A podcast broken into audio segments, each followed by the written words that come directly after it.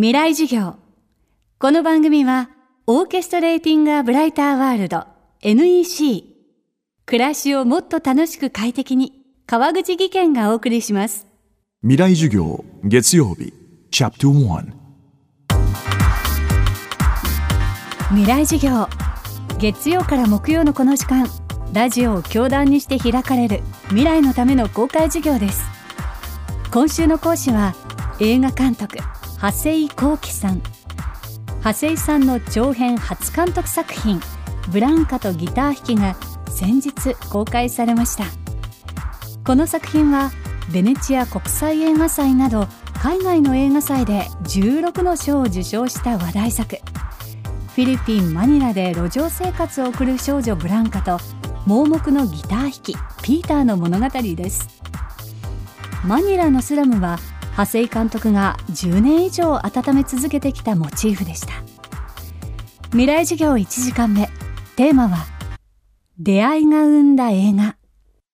この物語がスタートしたのは僕が28の時。だから10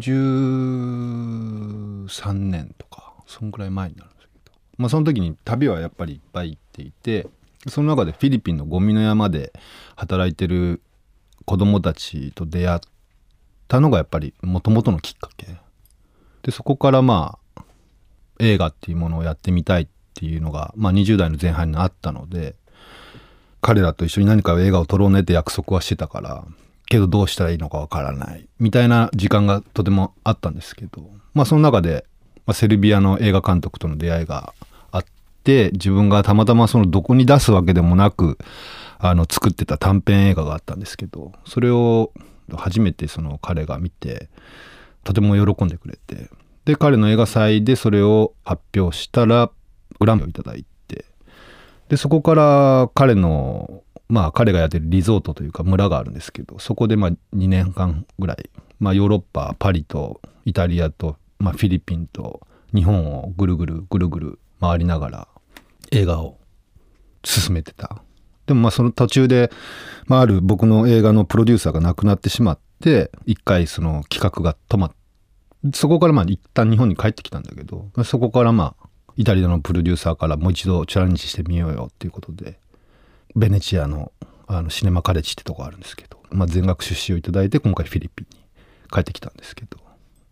なんでこの「ブランカとギター弾き」の企画自体はえー、と2015年の9月にベネチア国際映画祭でワールドプレミアだったのでそれから1年前が一番スタート。リアリティを求めて主役の少女ブランカ以外のメインキャストは全て路上でキャスティングを行ったという長谷井監督。映画のキーパーソン盲目のギター弾きピーターも以前短編映画を撮影していた時に偶然出会った実在の人物ですまあ、ピーターっていう存在は僕の中でとても大きくてその短編を作った制作の中でその盲目のギター弾きっていうのがもう僕のキャラクターの中にいたんですよ。でその盲目のギター弾きっていうものを人をに出会わなきゃっていう流れになって僕はまたその時もひたすら路上を歩いてなかなか出会えなくて最後にその教会の地下であのギターを弾いてるピーターを見た時にもうそこでもう自分の中でもドキッとしちゃってこの人でやりたい。で彼は連絡先も持たなかったから、まあ、すぐにそのクルーに連絡して今すぐ来てほしいここにいたから。うん、一緒にやりたい人がいたからって来てくれて「いや後期大丈夫だよ。明日行けば絶対そういう盲目のギタリストなんて同じ同じとこで歌ってるからさ本当に？って言いながら、まあ、その時はもう「ピーター頼むね」って言って次の日行ったらいなかった。そっから1ヶ月またピーター探すのに。今回のブランカとギター弾きの時も1ヶ月半かかったんですよ彼探すの。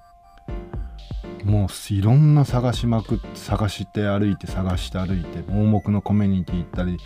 盲目の方がギターをプレイしてるだろう場所に行ったりとかしながら。まあ結局はその僕らの撮影場所から3時間半ぐらい車で離れた場所の村に住んでたのが分かって、まあ、ピーターと今回やれることになったんだけどでそのやっぱ彼と映画を作りたいっていう中で僕が見えてきたのはそこの横で歌ってる少女だったんですよ。今回とてもそのあの試写会をやったりとか、まあ、いろんなこう映画を見てもらうその公開前に見ていただく機会が多かったんですけど会場から見終わって出てくる人たちの雰囲気がいいんですよ。なんか本当に曇り空がなんか軽く思えたとかなんかいろんななんかこう温かい印象を持って出てきてくれるからすごくその素敵なこの両親の部分を本当誰もが持っていてそこになんかその僕このピーターだってブランカだってセバスチャンだったり今回の映画の登場人物が響いたんだなっていうのがお客さん見てもらった人たちの心の中にも多分この彼らが生きてるんじゃないかなっていうって思うと嬉しかった。今週の講師は映画監督長谷幸喜さん。今日のテーマは出会いが生んだ映画でした。映画ブランカとギター弾きは現在シネスイッチ銀座で公開中です。未来授業明日も長谷幸喜さんの授業をお届けします。